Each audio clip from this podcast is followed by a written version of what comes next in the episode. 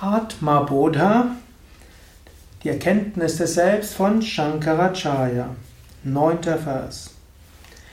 Die ganze manifestierte Welt der Dinge und Wesen wird durch die Vorstellungskraft auf das Substrat projiziert, welches der ewige, alldurchdringende Vishnu ist, dessen Natur sein Wissen ist, genauso wie verschiedene Schmuckstücke alleine aus demselben Gold gemacht sind.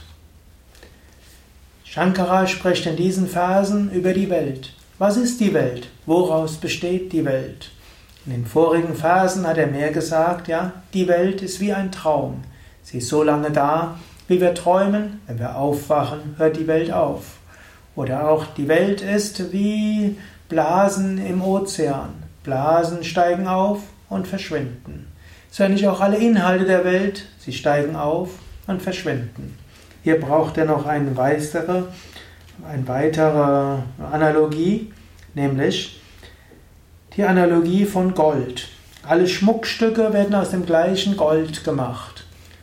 Ja, angenommen, man hat einen großen Barren Gold, dann kann man aus diesem Gold kann man Ringe machen, man kann Ohrringe machen, man kann Goldzähne draus machen, man kann eine Kette machen, man kann eine wunderschöne Murti, also eine Götterfigur machen und so weiter.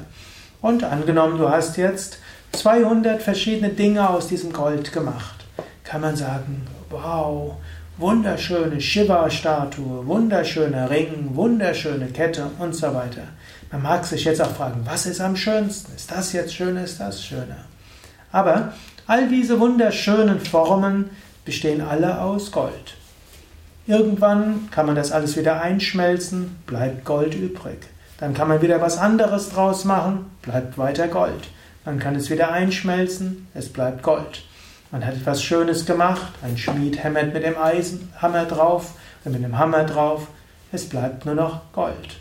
Alle verschiedenen Schmuckstücke sind aus dem gleichen Gold. Ähnlich auch alles in dieser Welt besteht aus dem gleichen Brahman. Es gibt nur Brahman. Alles andere ist Illusion. In diesem Sinne, sieh hinter allem das eine unendliche Brahman und löse dich von der Vorstellung von allem Relativen. Erfahre hinter allem Brahman. Die ganze Welt ist eine Manifestation von Brahman, so ähnlich wie Schmuckstücke aus Gold hergestellt sind. Wenn du also einen Menschen siehst, sei dir bewusst, letztlich, der Mensch ist in der Essenz Brahman. Wenn du sogar ein Auto siehst, hinter dem Auto ist Brahman. Wenn du Lärm hörst, hinter dem Lärm ist Brahman. Das kannst du dir bewusst machen, du kannst es erfahren, du kannst es spüren. Überall ist dieses Brahman. Hier gebraucht noch eine nächste Analogie. Die eine Analogie ist ja, aus dem Gold wird ja tatsächlich ein Schmuckstück. Also es gibt ein Barren Gold und dann macht man ein Schmuckstück draus. Und dann alle Schmuckstücke bleiben aber weiter Gold. Das Gold ist wichtiger als die Form, die da ist. Denn die Formen ändern sich, das Gold bleibt gleich. So ähnlich kannst du sagen, ja, hinter allem ist die höchste Wirklichkeit. Aber es geht eben noch weiter. Hm, nicht nur ist die ganze Welt geformt aus hm, Gold und damit das Brahman, sondern sie ist auch projiziert darüber. Hm, die ganze Welt besteht aus Brahman. Wir projizieren die Vorstellung der Welt über Brahman. Brahman bleibt Brahman. Er wird nicht geformt in Teile der Welt. Es gibt immer nur Brahman. Wir projizieren die Vorstellung einer Welt über Brahman. Denken, es ist die Welt. Die Welt bleibt immer Brahman.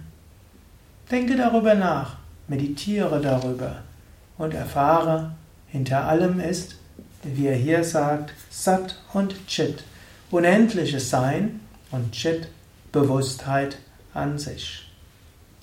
Soweit für heute. Das war der neunte Vers im Atma Bodha von Shankaracharya. Ich werde nochmal den Vers wiederholen.